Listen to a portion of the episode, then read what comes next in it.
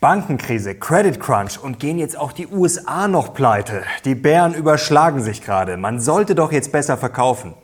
Oder?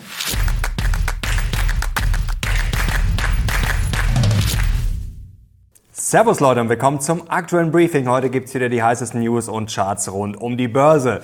Und Probleme haben wir genug. Die Schuldenobergrenze, da werden einige jetzt schon nervös. Die Bankenkrise, ja, die findet einfach kein Ende. Es geht immer, immer weiter. Wir schauen heute mal drauf, wie schlimm das Ganze wirklich ist. Und ich kann euch schon mal verraten, heute gibt's den bullischsten Mindblow aller Zeiten. Und jetzt legen wir los.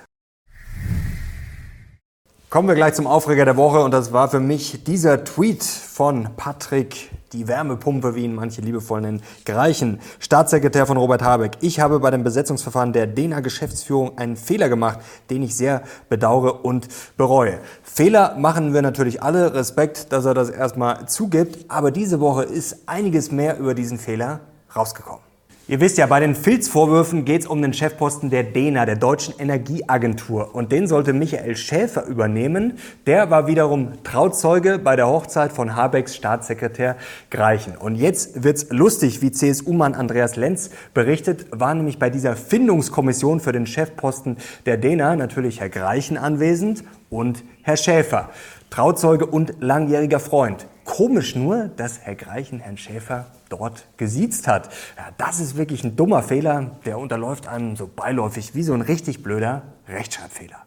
Aber Leute, Herr Greichen wollte natürlich nur unser Bestes, nämlich wie er selber schreibt, einen exzellenten Geschäftsführer für die Deutsche Energieagentur. Und Herr Schäfer, ja, der ist so kompetent, der wird sogar von seinen besten Freunden gesiezt. Also das soll schon was heißen. Jetzt mal Spaß beiseite. Sehen wir es einfach mal positiv. Und zwar, ja, dass die Grünen ihre Stimmen gerade selber verheizen. Das wird noch lustig. Ja, die Werbekampagne, die könnte ordentlich nach hinten losgehen. Und sonst vielleicht noch eine Inspiration von Dr. Andreas Beck. Ich finde den Vorschlag eigentlich ganz gut. Chancengleichheit für deutsche Unternehmen dank Quote. Alle Länder sollten zu einem grünen Wirtschaftsminister verpflichtet werden.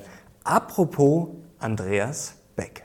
Leute, es gibt spektakuläre Nachrichten, denn es wird bald eine neue Webinarreihe geben mit Dr. Beck und zwar wird die heißen Sprechstunde Dr. Beck.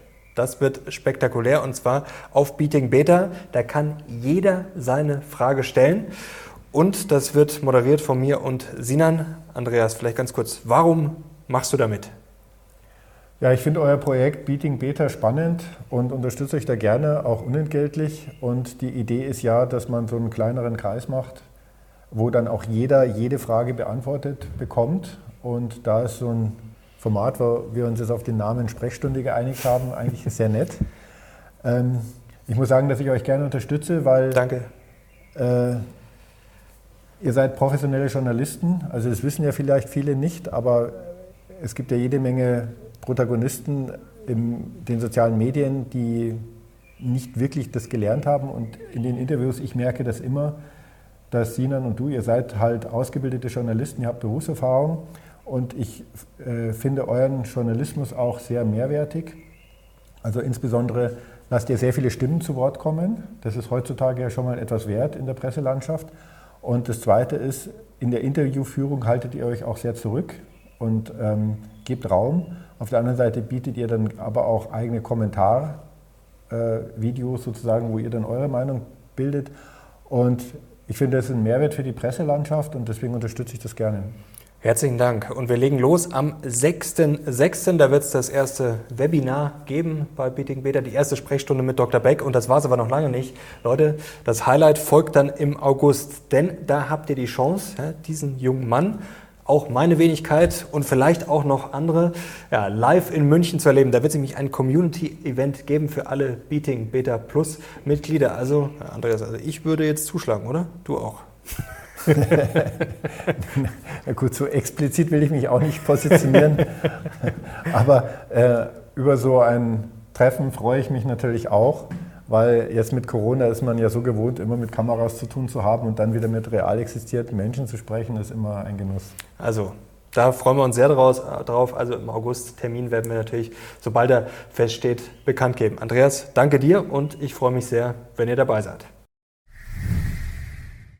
Und jetzt kommen wir auch schon zum Briefing und damit zu allem, was Investoren jetzt wissen müssen. Und da legen wir gleich mal mit den Bären los, denn die sagen, oh, die Gier ist zurück. Schauen wir gleich mal auf den Fear and Greed Index und der zeigt tatsächlich Gier an, aber das reicht den Bären nicht. Die müssen ja nur auf Aktien schauen, wie Palantir diese Woche einfach nach oben geschossen, nur weil die Ergebnisse ja ganz gut waren. Oder Upstart über 40 Prozent im Plus. Also auf der einen Seite ist vielleicht der Handel einfach recht dünn und auf der anderen Seite, ja, ist einfach aus Sicht der Bären jetzt schon wieder die Gier zurück und das wird sich bald rächen.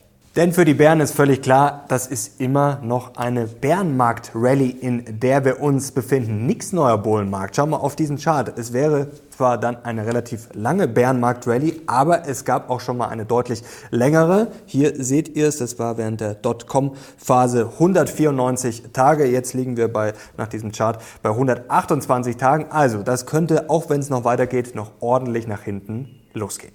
Und die Bankenkrise, die geht munter weiter. Stabil geht's nach unten. Schauen wir auf diesen Chart und da seht ihr ganz unten hier den S&P 600 Small Cap Bank Index. Ja, das sieht nicht ganz so gut aus. Den KBW Regional Bank Stock Index, der ist ja mittlerweile schon berühmt. Und ja, das beste Beispiel ist die Pac West Bancorp. Diese Woche wieder komplett abgesoffen. Ja, warum wohl? 9,5 Prozent an Deposits, an Einlagen, an Kundengeldern hat man allein in der letzten Woche verloren. Und für die Bären ist das ein Bankrun, nur in langsam, instabil, sozusagen ein Bankwalk. Und das sehen wir auch hier. Immer mehr Geld fließt in die Geldmarktfonds, in die Money Market Funds. Alleine seit Februar sind das 500 Billion, also 500 Milliarden. Und ihr seht mal, wie viel da jetzt drin steckt. Das sind 5,3 Trillion, also 5,3 Billionen. Und die Angst geht um vor dem Credit Crunch, die Kreditklemme. Und schau mal auf diesen Chart von Bloomberg. Es wird immer öfter genannt. Dieses Schlagwort fällt immer öfter, Credit Crunch, und zwar in den Company Calls. Deswegen sagen die Bären, ja, das ist zwar noch kein Beweis dafür, dass er da ist, dass es besonders schlimm ist, aber es ist doch offensichtlich, worauf das hinausläuft. Die Wirtschaft wird eine Vollbremsung machen und dann, ja, dann äh, werdet ihr euch noch umschauen mit euren tollen Aktien. Und vor allem gibt es noch ein Problem, nämlich die Schuldenobergrenze. Und da ist auch gerade richtig Feuer unter dem Kessel. Denn die USA müssen sich auf eine neue Schuldenobergrenze einigen, also die muss angehoben werden, sonst, ja, sonst droht tatsächlich der Zahlungsausfall. Und die Bären sagen, schaut mal auf diesen Chart, was die Märkte da schon spielen. US Credit Risk looks like an emerging market. Und ihr seht jetzt hier ja, die schwarze Linie, Kreditausfallrisiko. Äh, das ist tatsächlich, äh, das sind die USA. Ja, hier seht ihr noch rot Mexiko, blau Griechenland, grün Brasilien und die liegen alle drunter und das sind hier, äh, werden sie genannt, Serial Defaulters, also sozusagen Serientäter, was sozusagen die Zahlungsunfähigkeit betrifft. Und für die Bären gab es vor dem Wochenende nochmal zuckersüße Nachrichten, nämlich diese hier. Es wurde ein wichtiges Treffen verschoben. Am Freitag hätten sich eigentlich treffen sollen Präsident Biden wegen der Schuldenobergrenze und ja, die hohen Vertreter des äh, Kongresses, äh, House Speaker Kevin McCarthy unter anderem. Und ja, es droht eine Katastrophe, wie es Janet Yellen nochmal vor wenigen Tagen gesagt hat, wie sie gewarnt hat. Sie hat gesagt, ein globaler Abschwung würde drohen, wenn die USA das nicht hinbekommen. Und sie hat am Freitag das nochmal erneuert und gesagt, ja, man muss jetzt eine Lösung finden. Es gibt nur diese eine Lösung, man muss sich darauf einigen. Denn hier 14. Amendment und was da alles ja, für Gerüchte oder alternative Möglichkeiten rumgeistern. Sie hat gesagt, nein, es muss eine Einigung geben und die gibt es eben noch nicht. Republikaner und Demokraten stehen sich da gegenüber. Und gerade die Republikaner, zum Beispiel Trump hat da auch nochmal nachgelegt mit den Forderungen, ja, die fordern massive Ausgabenkürzungen. Und ja, da gibt es halt bislang keine Annäherung. Fazit der Bären, machen wir es kurz. Es gibt einfach sehr viele Probleme, sehr viele Minen sind überall gestreut. Eine wird sowieso hochgehen. Ja, und wie sollen Aktien steigen? Sie können eigentlich nur fallen, denn die Aktienhoffnungen, die beruhen darauf, dass die Zinsen fallen. Das hat Jeremy Siegel, Wall Street Legende, diese Woche auch nochmal gesagt. Er hat gesagt, wenn die Zinsen nicht fallen sollten in diesem Jahr, ja, dann könnte es schwierig werden für Aktien. Und Jeremy Siegel ist ja schon eher ein Optimist. Und die Bären sagen, ihr wisst ja, wenn die Zinsen dann fallen sollten, ja, dann ist sowieso irgendeine von diesen Minen hochgegangen. Also es gibt keine Win-Win, sondern eigentlich für Aktien momentan nur eine Lose-Lose-Situation. Und jetzt kommen wir zu den Bullen und die Bullen sagen jetzt mal schön alle runterkommen. Natürlich gibt's wie immer sehr viele Probleme, aber jetzt schauen wir mal auf die positiven Sachen. Zum Beispiel die Inflation. Da läuft doch eigentlich alles nach Plan. Schauen wir auf diesen Chart hier, die Überschrift Super News for the Fed. Ihr seht hier ganz hinten diese blaue, diesen blauen Balken, wie tief der unten ist. Das ist die Super Core CPI, auch eine wichtige Kennzahl für die Fed und die hat diese Woche mal richtig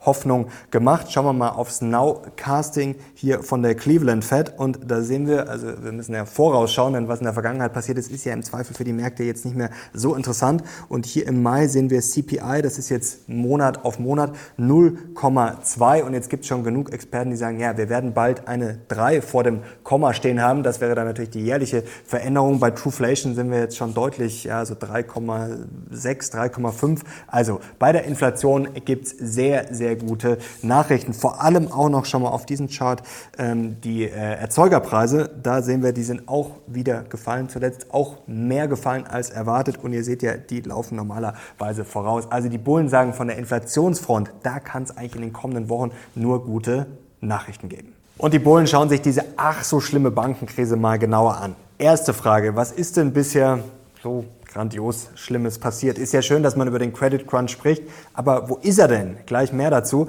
Und schau mal auf diesen Chart. Ja, brauchen die Banken alle reihenweise so viel Geld? Jetzt lassen wir mal Pack West äh, und Einzelfälle, die natürlich straucheln, außen vor. Schau mal auf diesen Chart hier.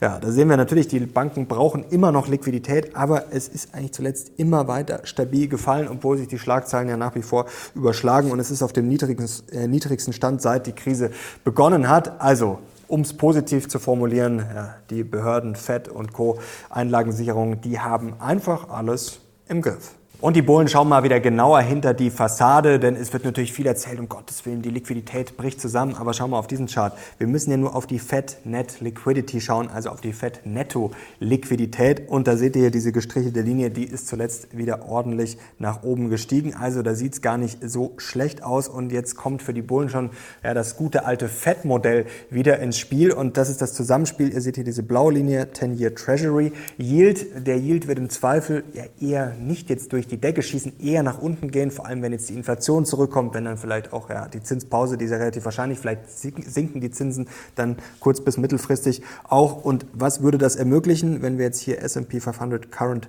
Earnings Yield uns anschauen? Also ganz vereinfacht gesagt, wenn hier äh, der 10-Year Treasury Yield sinken wird, dann macht das im Gegenzug höhere Aktienbewertungen möglich und das ist natürlich die Hoffnung der Bullen.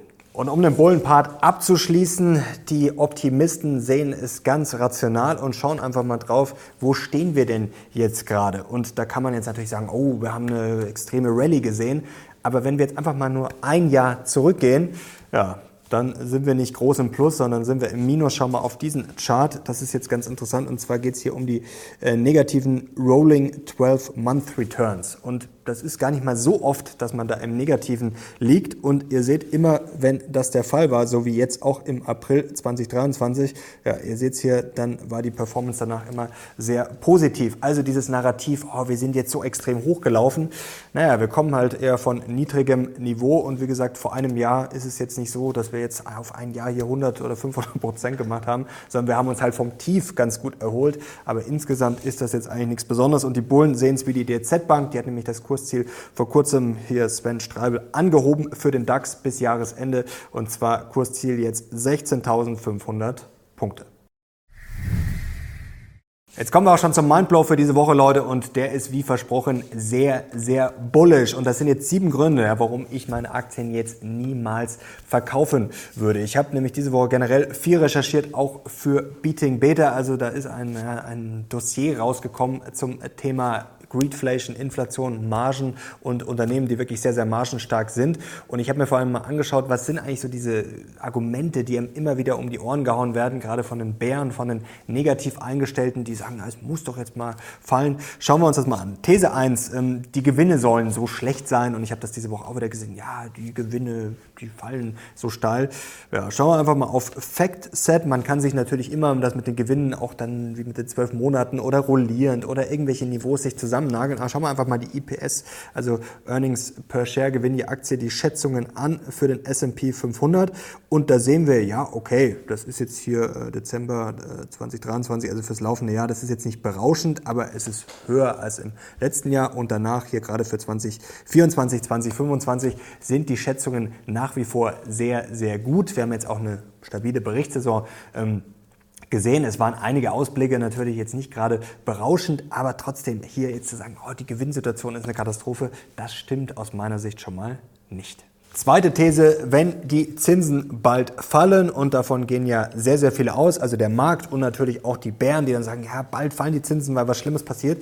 Ähm, schauen wir mal drauf. Wenn die Zinsen fallen, gibt's immer die Katastrophe und das ist jetzt ein bisschen ein komplizierter Chart. Also es geht jetzt hier um die Monate vom, äh, von der letzten Zinserhöhung, die wir jetzt ja wahrscheinlich gesehen haben, zum ersten, äh, zur ersten Zinssenkung.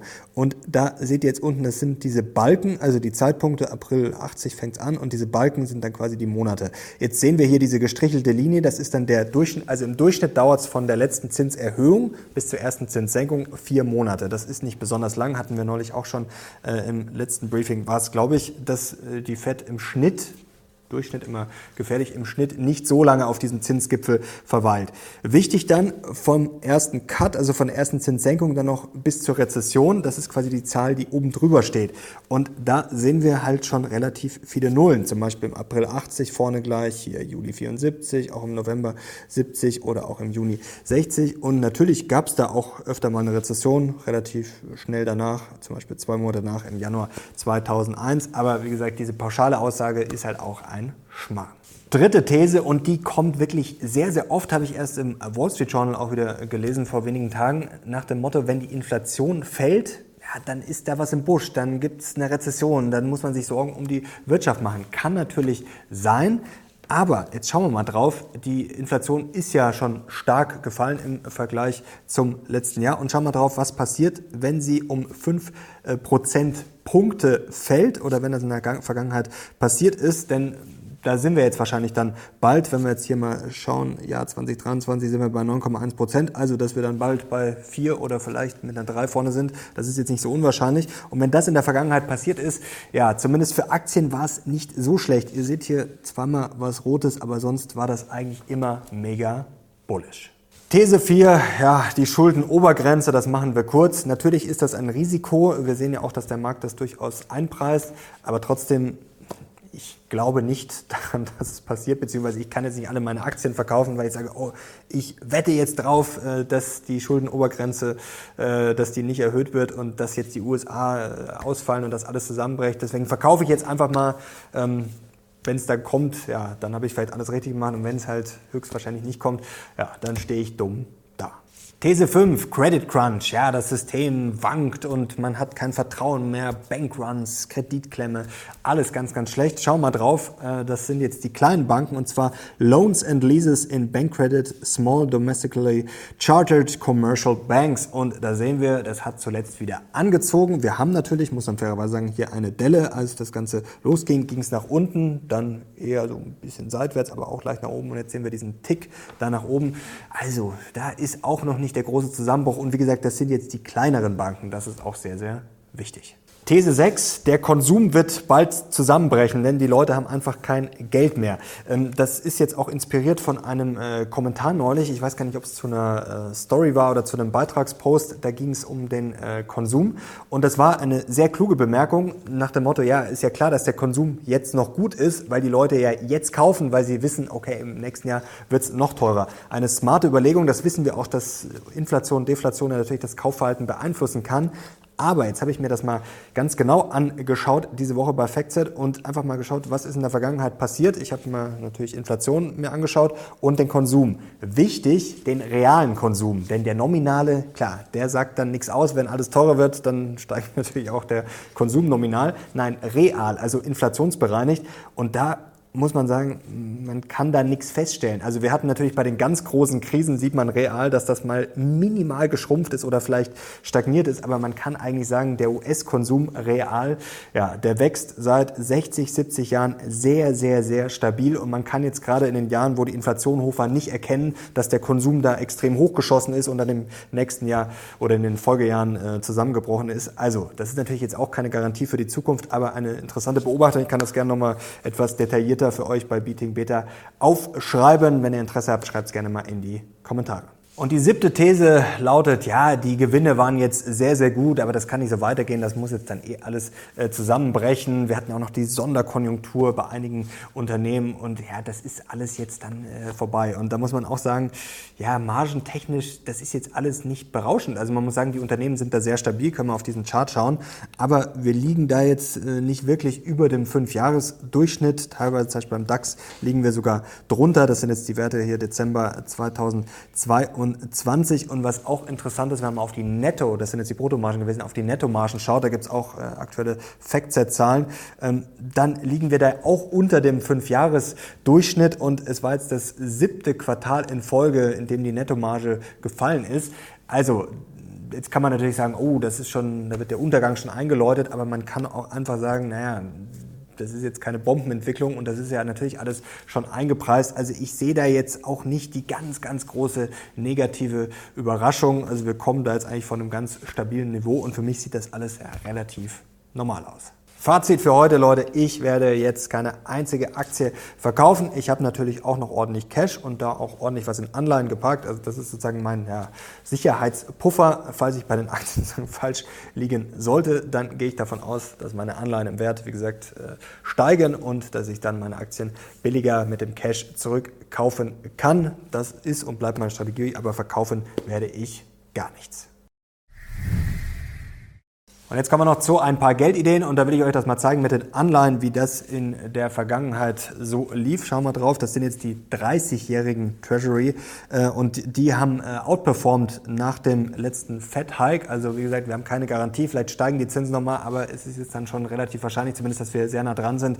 Beziehungsweise also ich bin mir sehr sicher, dass die Zinsen jetzt da erstmal bleiben werden, wo sie sind. Und da seht ihr in der Vergangenheit, ja, war das oft dann natürlich eine sehr gute Outperformance. Performance, weil dann die Zinsen halt eher gefallen sind. Und wie gesagt, wenn die Zinsen dann fallen, heute sage ich es richtig, letzte Woche hatte ich einen Versprecher, dann habe ich bei den Anleihen natürlich keine Kursverluste, sondern Kursgewinne. Und ich verkaufe nicht, nein, ich habe diese Woche sogar nachgekauft. Ich hatte es ja im Lockerroom Talk schon erzählt, und zwar bei Airbnb. Da war jetzt der Ausblick auch nicht gerade so gigantisch. Trotzdem, ich bin von dem Unternehmen überzeugt und ich glaube, die Diskussion teilweise mit, ja, wo sind wir gerade, mit welchen Niveaus, ich finde das teilweise schon ja, dann übertrieben, wie da solche Aktien abverkauft werden. Kann natürlich auch sein, dass sie noch weiter fällt. Dann würde ich noch etwas mehr nachkaufen. Da hatte ich ja zwischendurch auch immer mal wieder schon Gewinne mitgenommen. Alphabet ist spannend spannend. Ähm, das werde ich mir mal genauer anschauen, gerade jetzt mit dem äh, AI-KI-Thema. Also da ist Alphabet äh, gerade am Angreifen sozusagen. Das schaue ich mir mal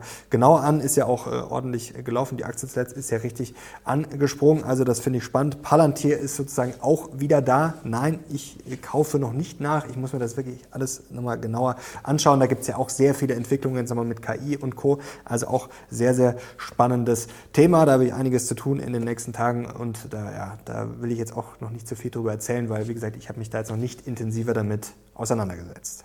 Sehr spannend diese Woche. Wie gesagt, ich habe sehr viel recherchiert und das sind jetzt mal Unternehmen, die können wir gleich mal einblenden, die bei den Margen mir wirklich sehr, sehr positiv aufgefallen sind. Also erstens sehr stabil, jetzt nicht irgendwelche Unternehmen mit Sonderkonjunktur, die jetzt von Corona profitiert haben oder von Lieferkettenproblemen oder wie auch immer, sondern die jetzt eigentlich seit Jahren, wir sehen es jetzt hier, ja, sehr stabil sind, im Zweifel sogar jedes Jahr gesteigert haben und da sind interessante Unternehmen dabei. Also LVMH, das ist ja wirklich eine von den Aktien, ich will jetzt nicht sagen meine Lieblingsaktie, aber eine von denen, wo ich sehr überzeugt bin, genauso ähm, wie Microsoft natürlich auch. Also wir sehen der Luxusbereich auf jeden Fall sehr spannend. Auch Novo Nordisk, das habe ich auch schon gesagt, eine Aktie, wo ich mich ärgere, dass ich die nicht schon sehr lange im Depot habe. Dir und Co. ist die Marge jetzt zwar nicht so extrem hoch, aber eigentlich auch eine sehr schöne Entwicklung. Amazon sieht da eigentlich auch sehr gut aus. Also wichtig, BM steht für Bruttomarge. Das ist nochmal zur Ergänzung sehr, sehr wichtig. Also das sind spannende Aktien und wenn ihr noch mehr davon wollt, ja, dann einfach mal auf Beating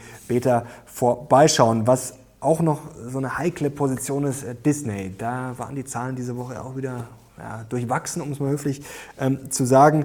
Aktie ist äh, ja schon eine der größeren Enttäuschungen in meinem Depot, also zumindest kurzfristig. Und ähm, eine Sache ist mir aufgefallen, also jetzt kann man natürlich, also ich, verkaufe die Aktie jetzt nicht, aber ich kaufe jetzt auch erstmal nicht nach, denn ich habe mir mal die Margen angeschaut, also das ist schon ein zäher Weg, können wir auch mal kurz einblenden.